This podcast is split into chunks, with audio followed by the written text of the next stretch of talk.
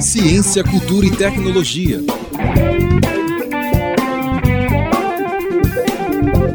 Começa agora Oxigênio, uma produção do LabJOR e da Web Rádio Unicamp.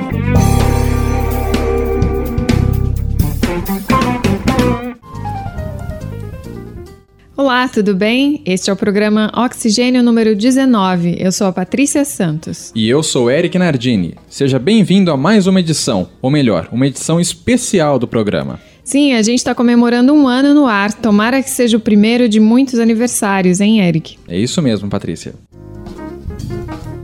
Você sabe que aqui a gente aborda os avanços no mundo das pesquisas e também as questões controversas e curiosas da ciência. A edição de hoje está cheia de temas assim. A entrevista é sobre mudanças climáticas sob uma outra perspectiva, e a gente fala com Marco Monteiro, que é o coordenador do Grupo de Estudos Interdisciplinares em Ciência e Tecnologia. Já na seção de reportagens, o assunto é medicina de precisão, um conceito que propõe um olhar ainda mais científico para cuidado com a saúde no século XXI. Ainda nas reportagens, você vai saber sobre os resultados da CPI dos crimes cibernéticos que estão preocupando pesquisadores e profissionais da área também. No bloco Arquivo da Ciência tem curiosidades sobre a passagem de Albert Einstein pelo Brasil. Você vai saber mais sobre o contexto dessa visita, como era o Brasil lá nos anos 1920 e a divulgação científica aqui no país. A sessão Caleidoscópio é sobre o filme Decisão de Risco. O enredo aborda conflitos éticos no uso militar dos drones. E mais do que isso, mostra como os civis também são afetados em confrontos. E ainda nessa edição, o colunista Eduardo Grisende continua a falar sobre as redes sem fio. E para começar a edição 19 do programa Oxigênio, vamos às notícias. Notas de ciência. A gente começa com um momento comemorativo. A Paula Pereira e a Naruko Kawai estão aqui com a gente para lembrar um pouco como foi esse primeiro ano do programa Oxigênio. A gente tem algumas curiosidades para contar para você, não é, Naruko? Isso, Patrícia. Abril é o mês de comemoração para o programa Oxigênio. Isso porque dia 17 de abril nós comemoramos nosso primeiro aniversário. A história do Oxigênio começou assim. Os alunos dos cursos do LabJOR de Jornalismo e Divulgação Científica publicavam suas produções principalmente em revistas digitais. Enquanto isso, o coordenador da Web Rádio Unicamp, Jefferson Barbieri, e a professora do LabJOR, Simone Paroni, já vinham falando sobre fazer um projeto juntos. No início de 2015, a ideia começou a sair do papel na forma de um programa web rádio. De início, queríamos reproduzir em rádio o material publicado nas revistas, mas o programa acabou gerando matérias próprias. A cada 15 dias, nós temos uma nova edição com notas, entrevistas, reportagens, coluna e resenha. E se você já nos acompanha pelo site, Twitter e Facebook, você fica sabendo em primeira mão quando temos uma nova edição online. Hoje, a equipe de produção tem cerca de 10 alunos e ex-alunos do Rabijor e até uma intercambista japonesa na Unicamp. Além de produzir o programa da rádio, neste primeiro ano, nós também realizamos dois workshops de radiojornalismo para compartilhar essa experiência e buscar meio de melhorar o programa. Deixamos nosso muito obrigado a todos os que colaboraram e principalmente a você que está nos ouvindo. E a todos os que nos acompanham e ajudam a levar informação sobre ciência e tecnologia de qualidade adiante. Muito obrigada. Muito obrigada. Obrigada a vocês também, Naruco e Paula.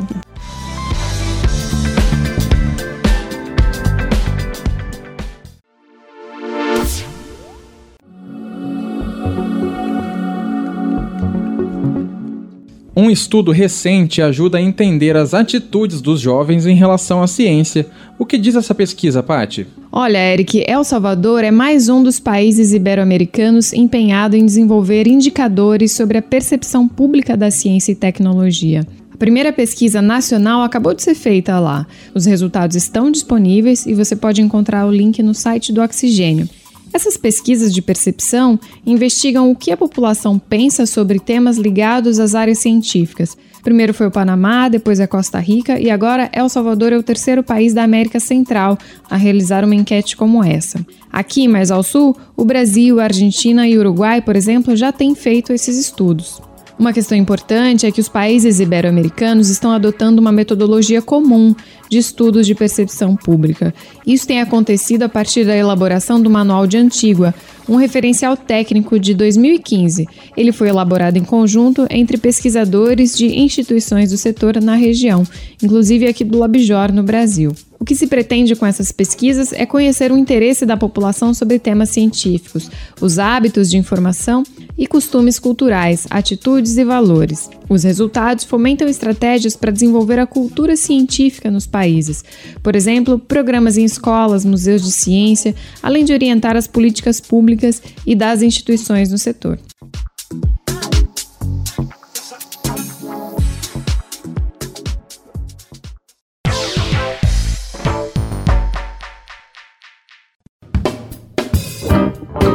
Reportagem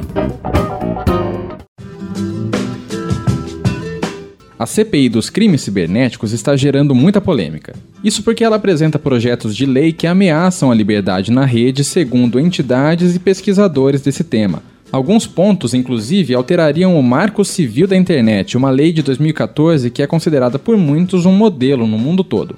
Até o britânico Tim Berners-Lee, o criador da web, se manifestou contra as proposições do relatório da CPI, alertando sobre os perigos de ferir o marco civil e a liberdade de expressão na rede. A reportagem da Sarah Schmidt aborda os pontos críticos dessas propostas.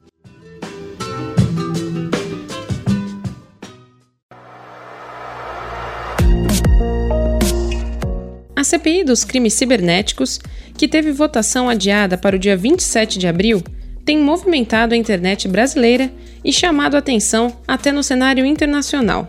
Os que defendem as propostas da CPI dizem que ela vai apertar o cerco sobre crimes praticados na web, como pedofilia, pornografia de vingança e fraudes. No entanto, especialistas em direito na internet mostram que alguns dos oito esboços de projeto de lei propostos pela CPI Cyber promovem uma espécie de censura e colocam em risco itens como a neutralidade de rede, o direito de expressão e a privacidade dos cidadãos. Até Tim Berners-Lee, fundador da World Wide Web, publicou uma carta aberta aos legisladores brasileiros. Ele afirma que a CPI ameaça, abre aspas, os princípios consagrados no Marco Civil, fecha aspas. O advogado Bruno Ricardo Bione mestre em Direito e pesquisador do Grupo de Políticas Públicas para o Acesso à Informação da USP, mostra preocupação, já que alguns itens da CPI buscam alterar as bases do Marco Civil da Internet. Como exemplo, ele destaca uma das propostas que diz respeito ao papel dos provedores, que seriam obrigados a evitar que conteúdos já removidos da rede fossem novamente publicados. Permanece uma outra é, disposição preocupante que é no sentido de que os provedores de aplicação eles devem adotar as medidas técnicas cabíveis para que um conteúdo idêntico ao daquele que foi objeto de remoção com ordem judicial não venha a ser disponibilizado novamente na rede. Bom, duas questões problemáticas surgem com esse novo tipo de obrigação, é, com, esse, com essa proposta de alteração do Marco Civil da Internet. O que necessariamente significa e qual é o alcance dessas medidas, medidas técnicas cabíveis? Bom, a gente poderia pensar que os provedores de aplicação teriam que filtrar, inspecionar, é, monitorar os pacotes de dados é, que trafegam na rede, justamente para evitar que um novo conteúdo, um conteúdo similar àquele que foi removido, seja replicado na rede. Isso traz efeitos colaterais para a privacidade de todos os usuários. Segundo o pesquisador, ainda há um outro ponto problemático nessa questão, que é: a quem cabe fazer o juízo de valor se o conteúdo é similar ou não a um já removido por meio de ordem judicial? Bom, caberia a princípio, pelo menos nessa atual redação que saiu do relatório final da CPI Cyber, aos provedores de aplicação. E com isso, você traz é, efeitos perversos do ponto de vista de inovação e do segundo ponto de vista de proteção à liberdade de expressão. Do ponto de vista de inovação, porque pensando em empresas é, de tecnologia nascentes, as startups, elas teriam mais um gargalo de investimento para viabilização dos seus negócios. Ou seja, elas teriam que dedicar um departamento para que essas para um departamento pessoal técnico habilitado para que verificasse um conteúdo é realmente idêntico ou não para que ele seja removido. Ou, do segundo ponto de vista, pensando como empreendedor, para mitigar o meu risco e não ter esse gargalo com relação aos meus investimentos, adotar a simples prática de remover esse tipo de conteúdo que se encaixasse nessa, nessa hipótese. Com isso, eu conseguiria acomodar a viabilização do meu negócio é, e aí deixando de lado é, uma, uma, uma eventual é, uma, eventuais práticas que viriam a fortalecer a liberdade de expressão. O primeiro relatório final da CPI, apresentado no dia 30 de março, chamou a atenção de entidades como o Comitê Gestor da Internet no Brasil, o CGIBR. A entidade chegou a divulgar uma nota mostrando grande preocupação com o conteúdo do texto. Flávia Lefreve, advogada do Proteste e conselheira do CGIBR, destaca que um aspecto preocupante dos projetos propostos na CPI é o fato de que autoridades policiais e Ministério Público não precisariam mais de uma ordem judicial para obter o acesso ao IP de uma determinada pessoa. A gente acha que essa é uma medida é, ineficaz, porque o, o, o, a autoridade policial vai pedir o IP é, vai aparecer lá um IP e você não identifica aquele IP uma pessoa exclusivamente. Isso cria, cria distorções, né? Não, não, não como a internet deve funcionar. Então a gente é, entende que seria melhor deixar, como já está no Marco Civil, e que qualquer informação é, que se queira obter a respeito do, do, de logs né, na internet seja é, conseguida é, por ordem judicial, com autorização de ordem judicial. A conselheira reforça que o Marco Civil da Internet foi criado a partir de um debate amplo, inclusive com consulta pública. Ela conta quais foram as preocupações que representantes do CGI-BR passaram aos legisladores na CPI Cyber, na última reunião deliberativa da Câmara, no dia 12 de abril. Então, é, aproveitar essa discussão de crimes cibernéticos para é, alterar o marco civil com viés criminal, quando ele é um, uma lei que estabelece direitos civis, como o próprio nome diz.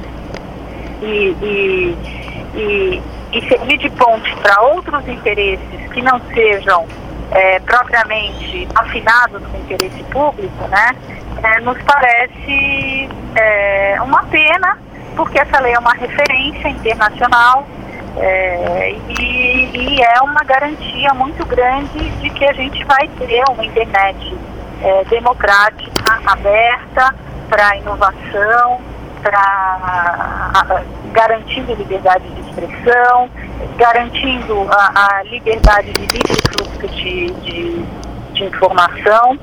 E são essas, foram essas as principais preocupações que a gente passou ontem para os deputados com os quais a gente conversou, entregando a nota que foi editada pelo Comitê Gestor.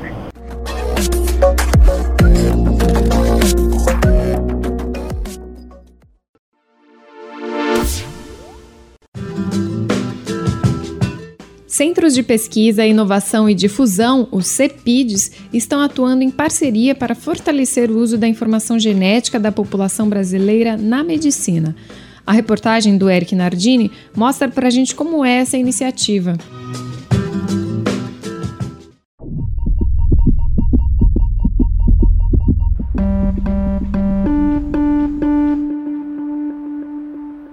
É provável que você já tenha ouvido falar sobre medicina de precisão, um conceito que tem contribuído para criar as bases da área médica no século XXI.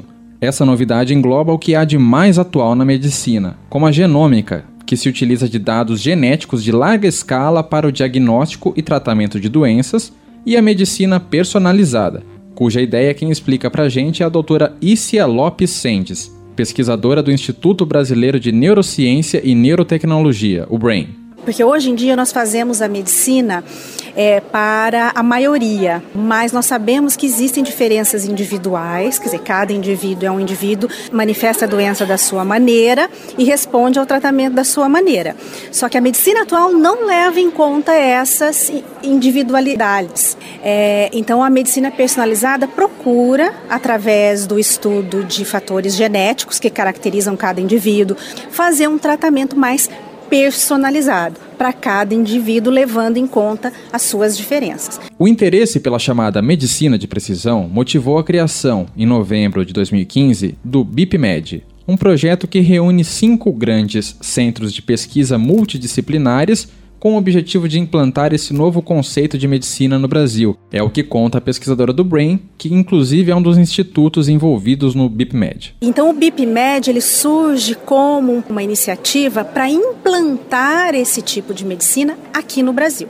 Porque essa ideia da medicina de precisão é uma ideia que hoje corre o mundo todo. No começo do ano houve o lançamento pelo presidente Obama nos Estados Unidos de uma iniciativa grande nos Estados Unidos para implantar esse tipo de medicina nos Estados Unidos e nós achamos que precisamos também de uma iniciativa aqui no Brasil. Então, essa é, é a grande missão do, do, do BIPMED. A pesquisadora Ícia Lopes Sendes relata que uma das dificuldades para aplicar a medicina de precisão no país está na falta de informações genômicas da população brasileira. Nesse sentido, os pesquisadores desenvolveram o primeiro banco de dados genéticos público da América Latina, com acesso livre, até o momento do fechamento dessa reportagem, mais de 20 mil registros já eram disponibilizados online. Muitos dados foram gerados, dados genômicos da população brasileira, mas eles estão guardados nos arquivos dos pesquisadores, nos computadores individuais. E com dado guardado nos arquivos dos pesquisadores individuais, a gente não consegue trabalhar. O primeiro produto que o BIPMED lançou foi o primeiro banco de dados genômicos público da América Latina e já depositamos dados, dados da população normal brasileira e vamos continuar depositando. Então esse banco existe, qualquer pesquisador pode depositar os seus dados, não é só para os nossos dados e qualquer pessoa no mundo pode consultar esses dados. Para o Dr. José Franco, médico geneticista da PUC Campinas, o BIPMED é um esforço inovador que abre perspectivas para a comunidade médica e científica em todo o mundo, ao criar o que ele chama de redes e promover com isso uma ciência aberta, participativa e mais proativa. O objetivo dessa iniciativa é integrar e incorporar essas informações em diversos níveis, abrindo novas possibilidades para a medicina genética, diagnosticar e tratar da melhor forma possível e que no futuro tenhamos um impacto significativo na saúde pública e espera-se que esse trabalho possa permitir avanços tanto na saúde da nossa população quanto na pesquisa também, que é necessária para que o país possa evoluir, avançar. A doutora Isia Lopes Sendes, do Brain, lembra que o trabalho ainda é bastante recente e que por isso há um longo caminho a ser percorrido para se estabelecer um banco de dados poderoso e, enfim, intensificar o exercício da medicina de precisão. Nós estamos, na verdade, começando ali da estaca zero. Então vamos conhecer o que é a, o genoma da população brasileira normal. Aí sim nós vamos poder interpretar melhor qualquer variação genética identificada que possa estar causando doença. Se você é um pesquisador que tem interesse em depositar informações genômicas no banco de dados, ou um paciente que passou por algum teste genético e quer compartilhar suas informações, pode entrar em contato com os responsáveis pelo projeto no endereço www.bipmed.pmudo.iqm.unicamp.br.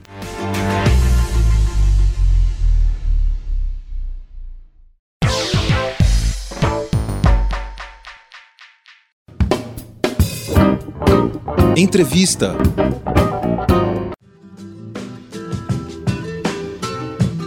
Mudanças climáticas à luz das ciências sociais e da tecnologia é o tema da entrevista dessa edição do Oxigênio. A Simone Paloni conversou com o pesquisador Marco Monteiro, coordenador do Grupo de Estudos Interdisciplinares em Ciência e Tecnologia da Unicamp. Ouça agora. Marco é professor do Departamento de Política Científica e Tecnológica do Instituto de Geociências da Unicamp e é coordenador do Grupo de Estudos Interdisciplinares em Ciência e Tecnologia, o GEICT. Bom, o painel intergovernamental sobre mudanças climáticas, o IPCC, estabelecido em 88, aponta para os potenciais impactos das mudanças climáticas globais no ambiente e na sociedade. Isso levou a comunidade científica a ampliar os estudos para compreender esse fenômeno e também traçar cenários que apontem as consequências para o clima e as sociedades. No início de abril, o JEICT e a Faculdade de Ciências Aplicadas da Unicamp realizaram um workshop na Unicamp, justamente para discutir as mudanças climáticas e as políticas desenvolvidas nesse âmbito. Oi, Marco. É, obrigada por ter aceito o nosso convite. E eu queria falar então um pouco do papel do JEICT e da, das discussões sobre mudanças climáticas. É, vocês têm realizado pesquisas e eventos em torno das mudanças climáticas. Em linhas gerais, qual você considera que pode ser a contribuição das ciências sociais para essa área? Obrigado, Simone, pelo convite. Então, a gente acha que as ciências sociais e os estudos sociais da ciência e tecnologia podem ter um papel muito mais central do que tem sido o caso até agora. A questão das mudanças climáticas tem, em geral, sido vista e compreendida através muito mais das ciências naturais e das, uh, do conhecimento que vem da modelagem climática. E, uh, em geral, as ciências sociais têm um papel secundário, ou, preocupado, as pessoas esperam que as ciências sociais vão uh, chamar as pessoas, convencer as pessoas do que as ciências naturais estão dizendo. E a gente acha que é preciso discutir questões, por exemplo, como de agenda científica, de que maneira são feitas essas pesquisas, como que as ciências do clima interagem com as políticas. Então é um tipo de conhecimento, um tipo de crítica, de discussão que os estudos sociais da ciência e da tecnologia vêm fazendo. E a gente quer aplicar isso para a questão climática, uh, trazendo essa, essa, esse arcabouço das ciências sociais para o centro e não uh, não deixar que ele fique marginalizado na, na, na governança do clima, na, na, discussão científica sobre o clima. Tá, tem que ser uma discussão interdisciplinar mesmo, né? Exatamente. A gente acredita que o clima e as mudanças climáticas, por ser um, um tipo de fenômeno de extrema complexidade e onde a incerteza tem um papel fundamental, é, necessariamente a gente tem que trazer uh, ah, para a mesa de discussão e, e reunir pessoas de diferentes especialidades. E as ciências sociais têm um tipo de expertise, tem conceitos, tem metodologias e tem posturas que podem acrescentar em muito para para essa discussão. E a gente sabe que fazer ciência interdisciplinar é muito complicado, muito complexo, o que pode acarretar, digamos, mudanças e resistências tanto das ciências naturais quanto também das ciências sociais. Mas a gente uhum. acha que essa discussão precisa ser fortalecida até por conta das mudanças que a gente já vive no nosso clima na, e os impactos que a gente já, já vem sofrendo. Né? Certo. E, e, além das disciplinas, acho que tem outros atores que talvez devam entrar nessa discussão, né? Uma das mesas do evento tratou dos saberes tradicionais ou não científicos. Como se articulam esses saberes com o que é produzido na academia? Então, Simone, isso tem a ver com aquilo que a gente falou, né? Em geral, a gente entende mudanças climáticas sempre do ponto de vista das ciências naturais e do que os modelos estão dizendo. Se você vai numa aldeia indígena, numa região isolada, ou mesmo dentro de uma cidade uh, litorânea, as pessoas podem ter diferentes compreensões do que é o clima, do que está mudando. E isso tem relação direta com a maneira como elas vão reagir a essas mudanças, a maneira como elas vão uh, resistir ou não a políticas públicas, ao engajamento que elas vão ter. Então, compreender essas concepções que vêm de fora da ciência, que podem vir de tradições, podem vir de outras cosmologias, no caso das sociedades indígenas. Isso é fundamental para a gente não só engajar as pessoas em políticas, mas também ampliar nosso arcabouço de conhecimento sobre Uhum. O que, que é mudança climática? O que é clima? E, e, entender que o modelo climático, a ciência, ela tem um papel que é muito importante, mas ela não ela é incerta. A gente precisa ter mais humildade, como diria Sheila Jazanoff, nesse uh, ao tratar da, do papel da ciência. Né? Ah, trazer esses conhecimentos também, né? E esses estudos englobam os riscos e os impactos das mudanças globais. Qual é o papel da comunicação nesse debate? o papel da comunicação é muito importante. Só que a gente ainda entende pouco de alguns aspectos. Em geral, você tem a, ainda a predominância do que a gente chama desse modelo de déficit, que seria necessário comunicar para as pessoas o que a ciência está dizendo e que isso em si teria um papel, resolveria alguma coisa. E a gente já sabe, né? Você tem muita crítica a esse modelo. A gente sabe que as pessoas não não são, digamos, recipientes vazios que precisam ser enchidos de informação científica, os engajamentos são múltiplos, então a comunicação precisa ser mais reflexiva sobre isso, entender esses, uh, essas características.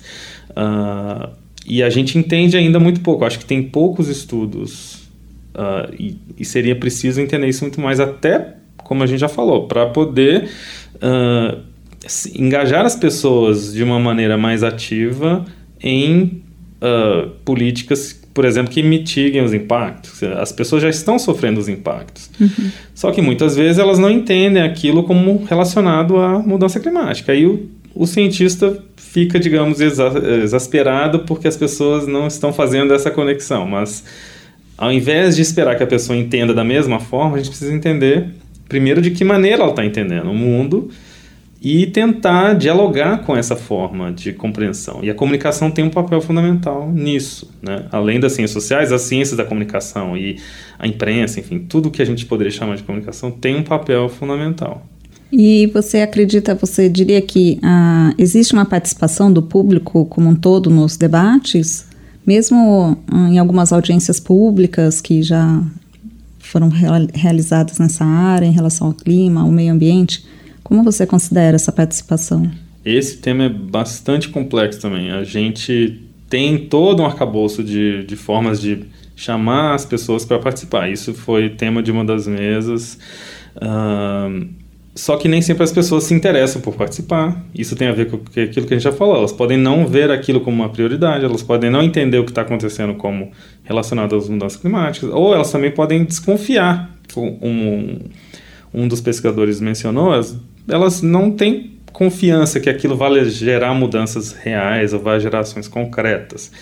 Então, chamar e fazer audiências públicas, chamar as pessoas para sentar numa mesa pode não ser suficiente e a gente precisa então trazer mais uh, outro, outra contribuição das ciências sociais, né? entender melhor o que, que é participação pública e, e tentar engajar as pessoas de maneiras mais efetivas. Né? Uh, de repente, o modelo de audiência tem seus limites, a gente precisa entender esses limites, uh, de forma a, a, repensar o que está sendo feito. Uhum. E um dos objetivos do evento foi ampliar e consolidar a rede de estudos sociais de ciência e tecnologia em relação às mudanças climáticas. É, você pode dizer mais ou menos quem tem estudado essa área, de onde vêm essas pessoas, como tem sido essa articulação?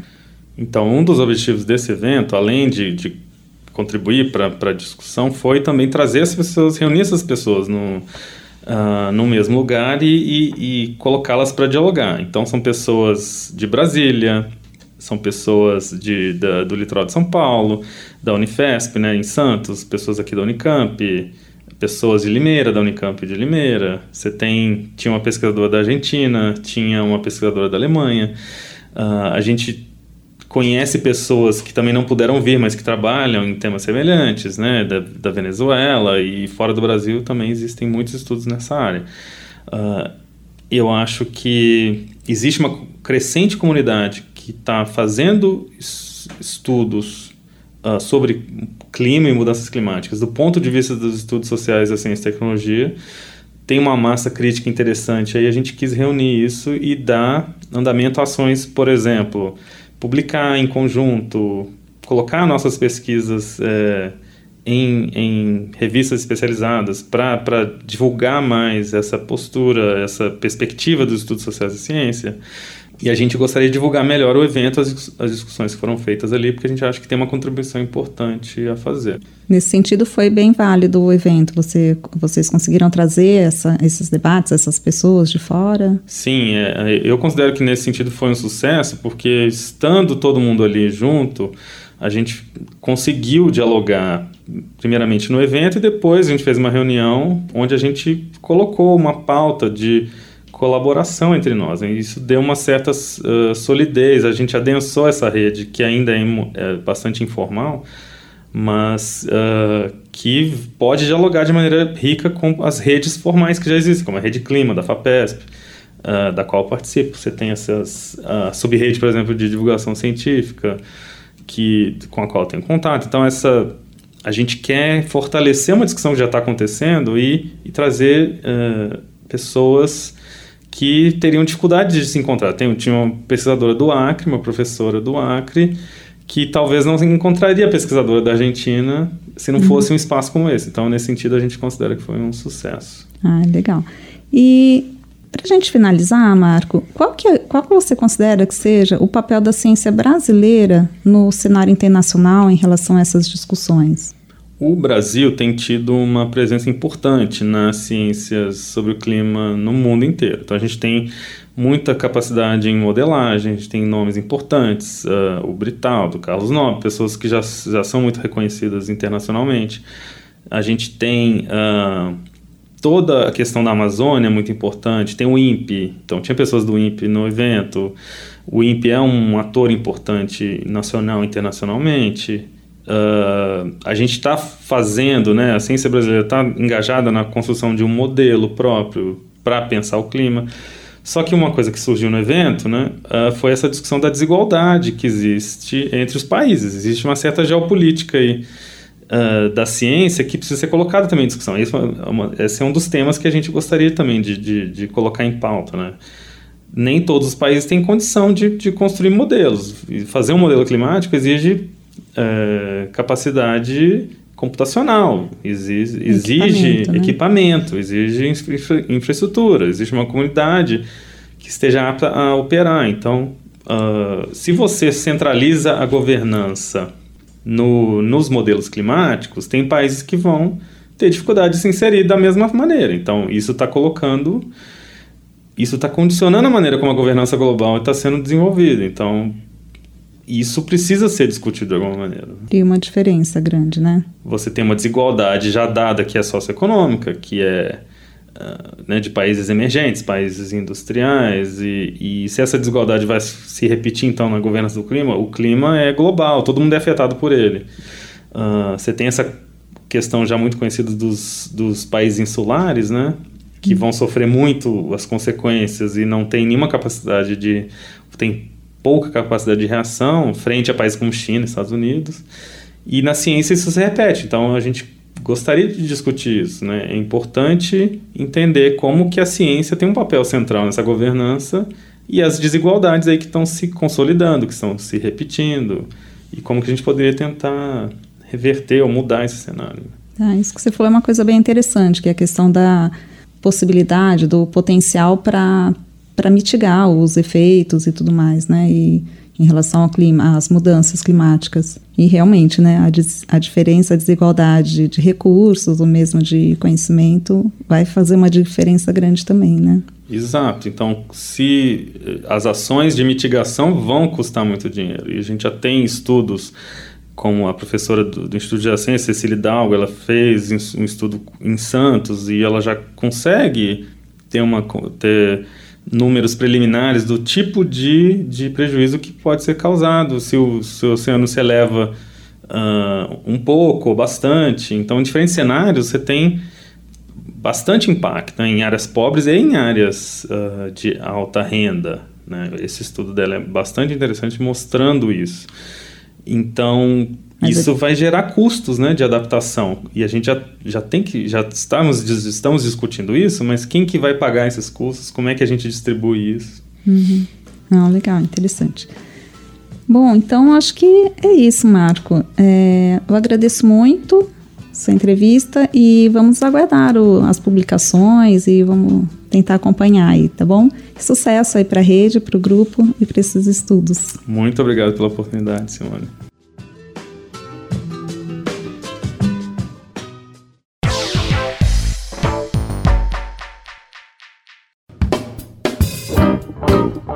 Arquivo da Ciência. No início de maio, comemora-se 91 anos da visita realizada por Albert Einstein ao Brasil. O cientista esteve no país entre 4 e 12 de maio de 1925, como parte de uma série de viagens que realizou naquela década com o objetivo de difundir suas teorias, aproximar as comunidades científicas de diversos países e buscar apoio à causa judaica. A viagem à América do Sul também incluiu passagens pela Argentina e Uruguai. Antes de vir ao Brasil, ele ficou um mês em Buenos Aires e uma semana em Montevideo. Mas no dia 21 de março, quando estava a caminho da cidade argentina, fez uma escala de algumas horas no Rio de Janeiro. Na ocasião, escreveu a um jornalista, aspas, o problema que minha mente formulou foi respondido pelo luminoso céu do Brasil. Fecha aspas. Einstein se referia ao eclipse total observado em 1919 por duas equipes de astrônomos na cidade de Sobral, no Ceará, e na Ilha de Príncipe, na África, e que contribuiu para confirmar a sua teoria da relatividade geral, desenvolvida em 1907. De acordo com a teoria, raios luminosos sofrem o dobro da curvatura esperada pela física de Newton quando estão sob o efeito de um campo gravitacional. Como o Sol produz um enorme campo de gravidade, a luz das estrelas por trás dele se curvaria, indicando a sua posição de forma deslocada. Apenas um eclipse comprovaria isso, porque as estrelas só podem ser vistas com baixa luminosidade, Dessa forma, ao comparar a posição da estrela quando o Sol estivesse totalmente eclipsado pela Lua com a posição real observada durante a noite, foi possível verificar a grandeza da curvatura e constatar que era maior do que a prevista pela física clássica. De volta ao Rio de Janeiro, um mês e meio depois da escala, o cientista percorreu vários pontos turísticos da cidade, como Corcovado, o Pão de Açúcar e a Floresta da Tijuca, os quais descreveu com fascínio em seu diário de viagem. Do ponto de vista científico, Visitou instituições como o Museu Nacional, o Instituto Oswaldo Cruz e o Observatório Nacional, e fez palestras no Clube de Engenharia e na Escola Politécnica.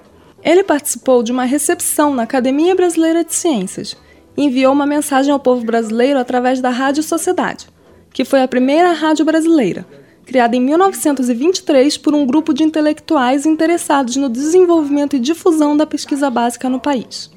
De fato, a década de 1920 constituiu um período fértil para a divulgação científica no Brasil, com a retomada de iniciativas de popularização, a criação da Sociedade Brasileira de Ciências em 1916, que mais tarde se tornaria a Academia Brasileira de Ciências, a ABC, e o aumento da publicação de livros e artigos em revistas e jornais. Também foi organizada uma série de conferências abertas ao grande público, além da visita de importantes cientistas estrangeiros, dos quais Einstein foi o maior expoente. A presença de um público não especializado nesses eventos acabou comprometendo alguns debates. Sobre a palestra no Clube de Engenharia, por exemplo, assistida principalmente por militares e diplomatas com suas famílias, Einstein registrou em seu diário, aspas, compreensão impossível, a começar pela acústica, pouco sentido científico. Eu sou um tipo de elefante branco para os outros, eles para mim uns tolos, fecha aspas. Por outro lado, a recepção na ABC foi considerado o evento de maior destaque da visita, reunindo membros de várias instituições científicas. Durante o encontro, foi instituído o Prêmio Albert Einstein, que seria entregue anualmente ao melhor trabalho apresentado à ABC. O cientista, por sua vez, fez uma rápida comunicação sobre os estudos mais recentes sobre a natureza da luz. O manuscrito dessa apresentação foi entregue ao presidente da comissão de recepção, Getúlio das Neves, e um ano depois publicado na primeira edição da revista da Academia Brasileira de Ciências. O manuscrito original da fala de Einstein só foi redescoberto em 1996, quando o neto de Getúlio das Neves, Jorge Getúlio Veiga, revelou a sua existência e forneceu uma reprodução aos pesquisadores da visita. Mais informações sobre a passagem de Einstein ao Brasil podem ser obtidas no livro Einstein, o viajante da relatividade na América do Sul, a obra foi publicada pelo historiador Alfredo Thomas Kim e contém a tradução do Diário de Viagem do Cientista, além de alguns textos importantes da época.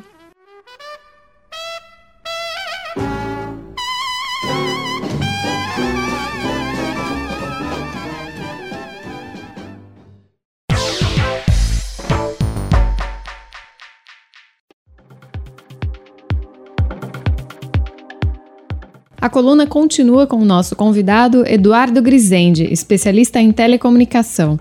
Na Rede Nacional de Ensino e Pesquisa, a RNP, ele é diretor de Engenharia e Operações. Hoje, o Grisende questiona por que queremos e dependemos tanto das redes Wi-Fi. Olá, Hoje eu quero falar sobre as redes Wi-Fi, mas em especial eu quero falar da por que queremos tanto usar uma rede Wi-Fi. Né? Por que queremos tanto, ao chegar num ambiente, né, usar uma rede existente? É, primeiro porque nós gostamos do, do, de um acesso sem fio, né? porque o acesso sem fio para nossos dispositivos, notebooks, tablets, smartphone, é, nos dá mobilidade. Nós não precisamos ficar presos a, a uma, uma conexão fixa que nos prende num local fixo e usando uma rede sem fio nós podemos nos mover isso nos dá muita flexibilidade. Eu posso estar sentado a uma mesa e me deslocar para uma outra mesa sem precisar depender de que aquele fio que faz a conexão fixa chegue até a outra mesa. Ah, isso é óbvio, mas é lembrar que a mobilidade nos traz uma flexibilidade muito grande. Bom, uma outra coisa muito importante também é que usando as redes Wi-Fi nós podemos descarregar o que nós usamos de pacote de dados dos serviços que a gente contrata das empresas operadoras, a gente pode descarregar nessas redes Wi-Fi. Né? Existe até um nome para isso, chama Wi-Fi Offload. Ou seja, descarregar via as redes Wi-Fi o tráfego de dados que nós, se não tivermos uma rede Wi-Fi, teríamos que usar um pacote de dados da operadora. Eu estou falando em tráfego de dados, por exemplo, a navegação na internet, a troca de e-mails, o WhatsApp, o WhatsApp, seja ele troca de mensagens, a colocação de, de, de vídeos, de imagens, se usamos uma rede Wi-Fi e não pagamos por ela naquele ambiente, nós não estamos usando o pacote de dados da operadora. Pô, isso é excelente, né? Por isso mesmo nós ficamos obcecados em chegar num ambiente e saber se ali existe Wi-Fi. E mais do que isso, se o Wi-Fi está disponível, grátis, se não pagamos por ele. Normalmente nesses ambientes até existe uma senha, mas ele divulga para que a gente possa, com a senha, usufruir daquela rede Wi-Fi. O fato é, usando aquela rede Wi-Fi, usando para navegação, para troca de e-mails, para o WhatsApp, qualquer que seja a funcionalidade que a gente esteja usando no WhatsApp, nós não estaremos usando, gastando o nosso pacote de dados para trocar essas mensagens. E com isso, nós estaremos economizando. Bom, né? Eduardo Grisende para Oxigênio.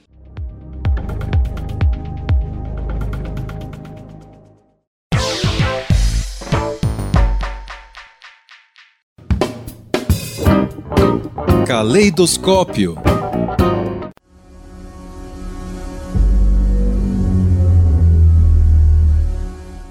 Você já reparou que os drones têm ganhado os céus das cidades pelo mundo?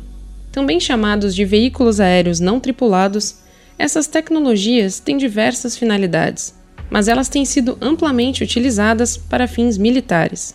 É possível ter um drone carregado com um míssil sobrevoando o Afeganistão, por exemplo, enquanto seu centro de comando está localizado em Nevada, nos Estados Unidos. A milhares de quilômetros, o piloto pode disparar e matar seus oponentes.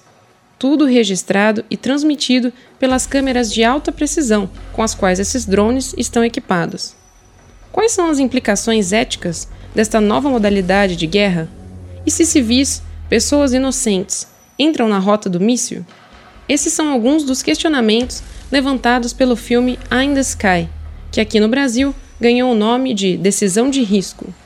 O longa dirigido por Gavin Hood, entrou em cartaz em abril e traz no elenco nomes de peso, como Helen Mirren e Alan Rickman, morto em janeiro deste ano.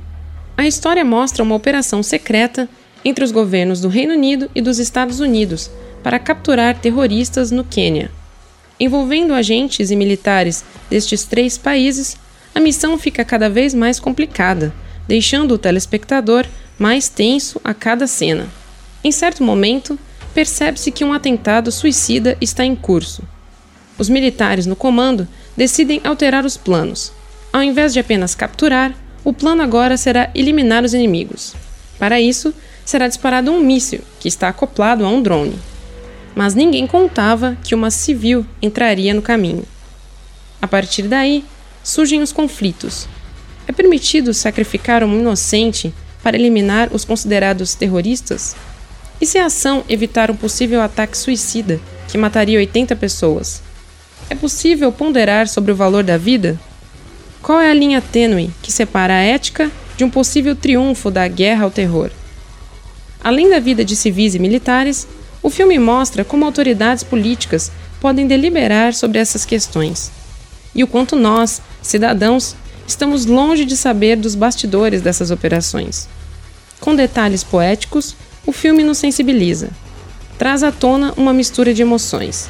Mostra ainda o uso de drones minúsculos, do tamanho de insetos, para a prática de espionagem e vigilância.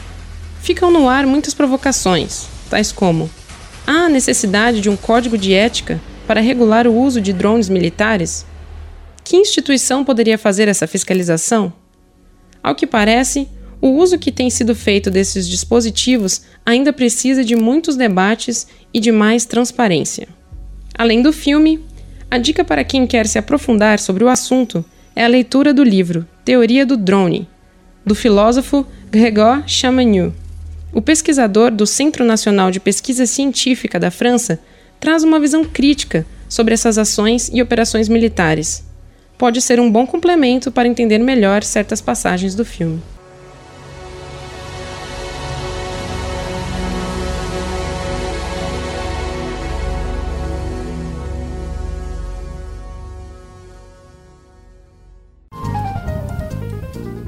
Antes da gente terminar, tem uma última informação.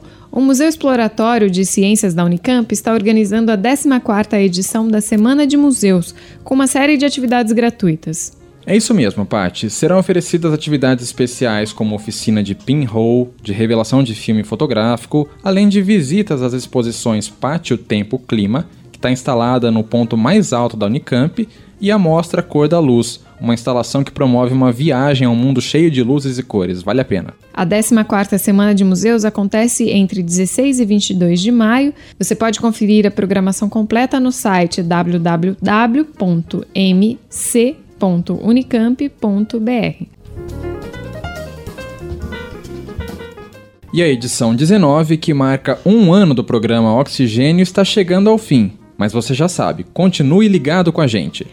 Acesse oxigênio.consciência.br para ouvir as edições anteriores, baixar os programas já transmitidos e seguir pelo RSS. Aproveite para compartilhar, opinar e acompanhar o Oxigênio pelo Facebook e pelo Twitter. Coordenação: Simone Paloni. Produção e reportagem dessa edição: Eric Nardini. Kátia Kishi. Nahoko Kawai. Roberto Takata. Paula Pereira. Patrícia Santos. E Paula Penedo. Samuel Garbuio é o responsável pelos trabalhos técnicos.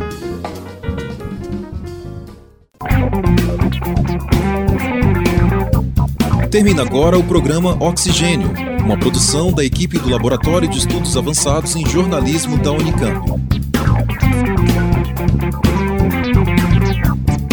Realização Web Rádio Unicamp. Continue com a nossa programação.